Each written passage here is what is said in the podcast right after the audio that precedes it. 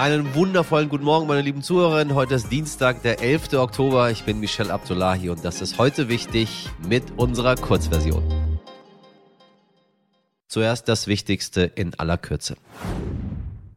Gestern habe ich Ihnen von der Explosion auf der Brücke zwischen Russland und der Krim berichtet, falls Sie sich noch erinnern. Dafür hat sich Russland nun gerecht. Am Montag wurden mehrere ukrainische Städte bombardiert, unter anderem auch die Hauptstadt Kiew, in der es monatelang relativ ruhig war. Einige BürgerInnen nahmen den Luftalarm deshalb nicht ernst. Landesweit soll es elf Tote gegeben haben, sagt Präsident Zelensky. Kiews Bürgermeister Vitali Klitschko verurteilte die Angriffe als Kriegsverbrechen, die vor allem ZivilistInnen getroffen haben. Ja, am Sonntag war Wahlsonntag, nicht nur in Niedersachsen, darüber sprechen wir gleich. In Österreich wurde auch der Amtsinhaber Alexander van der Bellen als Bundespräsident wiedergewählt. Und in Cottbus bei der Wahl des Oberbürgermeisters hat sich der SPD-Kandidat Tobias Schick gegen den AfD-Konkurrenten Lars Schieske durchgesetzt. Wir werfen virtuell ein wenig Konfetti. Warum ist es überhaupt dazu gekommen, frage ich mich, dass wir hier Konfetti werfen müssen? Cottbus. Richtig so. 4,7 Prozent sind es jetzt geworden. Ja, am Sonntag haben die Menschen in Niedersachsen gewählt und wir könnten jetzt über den Sieg der SPD sprechen. Stefan Weil wird wohl Ministerpräsident bleiben oder über die AfD, die sich mit 10,9 Prozent fast verdoppelt hat. Wir schauen heute aber auf die FDP. Die ist mit besagten 4,7 Prozent nämlich aus dem Landtag geflogen. Ein bisschen schade ist es schon. Äh, lieber die Prozente, die die AfD bekommen hat, zur FDP. Geht aber nicht so einfach. Ihr Chef Christian Lindner spricht deshalb eher nicht so gern über diese Wahl, sondern lieber schon mal über die nächste. Klar ist, äh, es wird auch wieder eine nächste Landtagswahl geben mit freien Demokraten, die dann kandidieren. Für die Zeit dazwischen werden wir in der außerparlamentarischen Opposition in Niedersachsen wirken, wie gesagt, mit der Unterstützung, die wir von Berlin aus äh, in logistischer und politischer Hinsicht äh, geben können. Tja, was bedeutet das jetzt aber für die Zeit dazwischen, wie Lindner sie nennt? Das habe ich den FDP-Beobachter Benedikt Becker gefragt, Politikjournalist beim Stern. Wer von Ihnen, liebe Hörerinnen, unsere Folge 376 gehört hat, hat seine Analyse zur Situation der Partei schon einmal gehört. Und ich darf hier nach unserem Gespräch mal ganz kurz anmerken, ich hatte recht. Ein bisschen leider sage ich noch dazu. Bei was? Das hören Sie jetzt. Lieber Benedikt, erleuchte uns, welche Bedeutung hat die Wahl in Niedersachsen für die FDP insgesamt? Nun, auf jeden Fall hat das für die Liberalen Folgen, die weit über Niedersachsen hinausgehen. Also in Berlin hat sich die Parteiführung am Sonntagabend gar nicht erst die Mühe gemacht, ihren eigenen Anteil an dieser Niederlage kleinzureden. Also Christian Lindner hat gesagt, aus der Ampelkoalition in Berlin habe es keinen Rückenwind gegeben. Und als er das gesagt hat, da sah es noch so aus, als würde es die FDP vielleicht sogar in den Landtag schaffen weil ich das Gefühl hatte, ob sie jetzt knapp drin sind oder draußen, das schien so aus bundespolitischer Perspektive schon früh am Abend gar nicht mehr so richtig wahlentscheidend zu sein. Dafür war das, was man aus diesem Ergebnis lesen würde, einfach zu eindeutig. Also ich bin sonst kein Freund davon, so ein Politik wie so ein Fußballspiel kommentiert, aber diese Wahl ist für die FDP eine Pleite und sie wäre es auch bei 5,1 Prozent gewesen. Das zeigt, wenn man sich erinnert, schon der historische Vergleich. Also 2013, als die FDP so im tiefsten schwarz-gelben Koalitionschaos mit der Union auf Bundesebene steckte, da hat sie in Niedersachsen immerhin noch ordentliche 8,2 Prozent geholt. Nun bleiben die Liberalen dabei, sagen immer, von diesen düsteren Zeiten ist man jetzt in der Ampelkoalition noch weit, weit weg. Und da würde ich auch nicht widersprechen.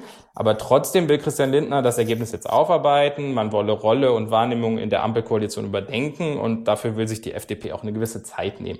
Für mich bedeutet das Ergebnis auf jeden Fall noch, dass du richtig lagst, Michel, und ich völlig falsch. Ich habe hier ja letzte Woche erzählt, dass die FDP es safe in den Landtag schafft was mal wieder zeigt, dass wir Hauptstadtjournalisten besonders schlecht sind, wenn man uns darum bittet, in die Glaskugel zu schauen. Kann man das Ergebnis aus Sicht der WählerInnen als Klatsche für die FDP begreifen? Denn die anderen Ampelparteien wurden ja nicht so abgestraft. Ob man das jetzt nur als Klatsche für die FDP begreift, das ist wie so oft in der Politik eine Frage des eigenen Standpunkts. Also Christian Lindner hat am Montag darauf verwiesen, es sei jetzt nicht nur seine Partei, die durch das Wahlergebnis vor neue Aufgaben gestellt werde, denn das war seine Argumentation. Die Verluste von SPD und FDP würden ja nicht durch die Gewinne der Grünen kompensiert. Also deshalb habe jetzt die Ampel insgesamt eine Herausforderung, die sie sich gemeinsam stellen müsse. Da hat er mit Blick auf die Zahlen natürlich recht, wenn auch hinterm Komma. Ich würde trotzdem sagen, das ist so ein bisschen ein Ablenkungsmanöver und vielleicht nur ein Fünkchen Wahrheit ist da dran. Denn natürlich haben die Grünen in Niedersachsen auf ein noch besseres Ergebnis gehofft. Das konnten sie, weil die Umfragen ja mal ein bisschen besser aussahen.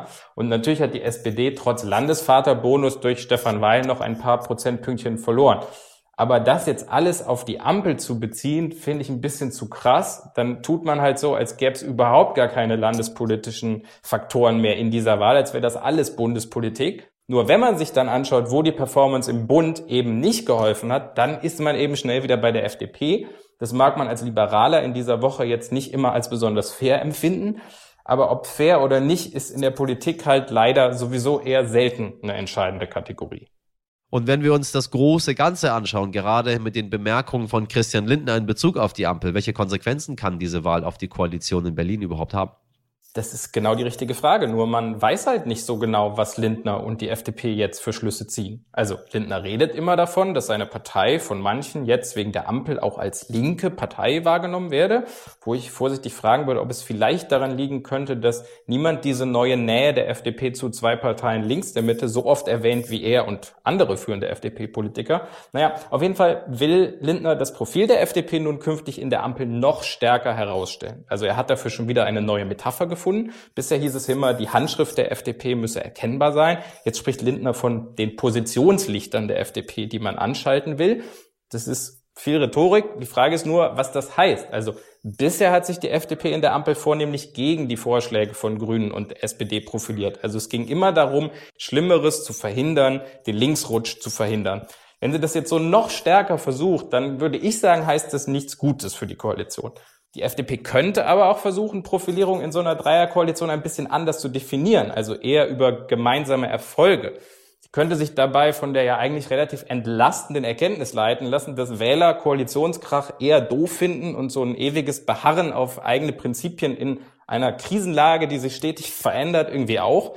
Und dass es WählerInnen vielleicht sogar eher schätzen, wenn eine Partei zum Wohle aller über den eigenen Schatten springt und dass das vielleicht sogar so ein bisschen Beinfreiheit verschafft, dann bei den eigenen Anhängern sich zielgenau dort zu profilieren, wo die ein liberales Profil am meisten vermissen, etwa bei einer aktiveren Wirtschaftspolitik. Vielen Dank, lieber Benedikt Becker. Deutschland fehlen Arbeitskräfte, so viele, dass durch unbesetzte Stellen im Jahr etwa 86 Milliarden Euro an Wirtschaftsleistung verloren gehen. Gleichzeitig schlittern wir in eine Rezession, die Kaufkraft geht zurück und die Inflation steigt. Wir wollen Ihnen heute aber keine Horrorszenarien präsentieren. Das kennen Sie von uns ja. Wir versuchen das Ganze einfach immer nüchtern zu erklären und zu analysieren, was da gerade passiert. Dafür habe ich mir einen ausgewiesenen Konjunkturexperten eingeladen. Der Schweizer Makroökonom Dr. Guido Baldi arbeitet am Deutschen Institut für Wirtschaftsforschung in Berlin und forscht zum Thema Konjunkturpolitik. Guten Morgen, Herr Dr. Baldi, ich grüße Sie ganz herzlich. Hallo, ich grüße Sie, danke fürs Gespräch. So, Deutschland droht 2023 die Rezession. Was, was heißt das? Was ist das? Was bedeutet uns droht die Rezession? Naja, eigentlich sind wir jetzt schon wahrscheinlich in der Rezession seit dem Sommer 2022 und dann wird die Rezession wahrscheinlich nächstes Jahr noch ein wenig äh, härter ausfallen. Eine Rezession bedeutet eigentlich nur, dass alle Güter und Dienstleistungen, die verkauft werden in Deutschland, teurer äh, zurückgehen. Ähm, das heißt, dass wir alle ein bisschen ärmer werden. Das ist jetzt nicht dramatisch.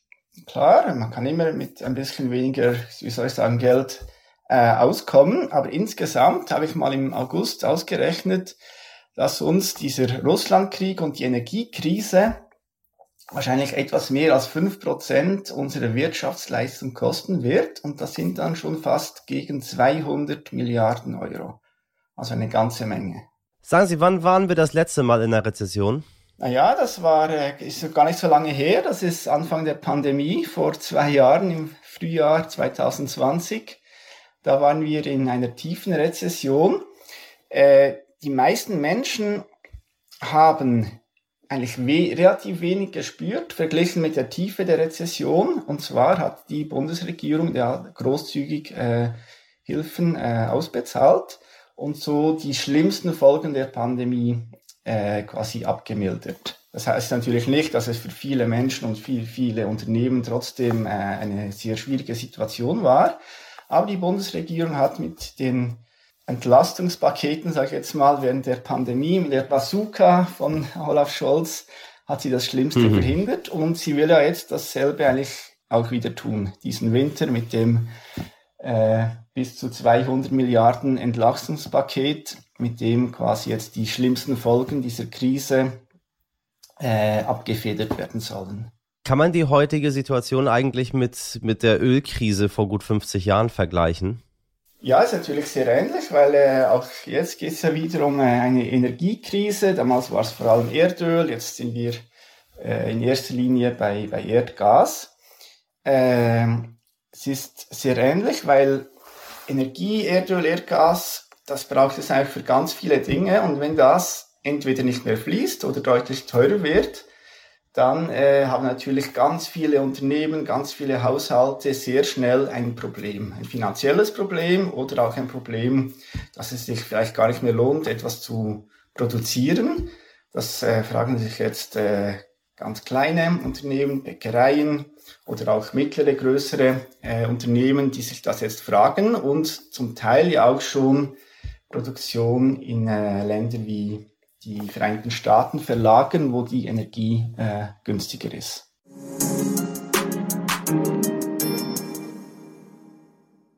Das war's mit heute wichtig in der Kurzversion. Wenn Sie beim Thema Konjunkturpolitik noch einige Fragezeichen vor Ihrem inneren Auge sehen, Stichwort Makroökonomie, empfehle ich Ihnen unsere langen Version, da lernt man wirklich was dazu. Und dann ist das Ganze auch einfach und Sie wissen, was auf uns so 2023 zukommt. Teilen und bewerten Sie unseren Podcast gerne und bei Anregungen oder Fragen wissen Sie ja, Ihre Adresse des Vertrauens ist heute wichtig, jetzt Sterne. Ansonsten hören Sie mich ab morgen wieder, nee, nicht ab morgen, morgen wieder um 5 Uhr äh, in der vertrauten Stimme, vielleicht dann ein bisschen weniger nasal. Ich hoffe, dass diese Kackerkältung bald weg ist. Von Ihrem Lieblingshost. Ja, das bin ich. Kommen Sie gut durch diesen Dienstag, machen Sie was draus. Ihr Michel Abdullahi.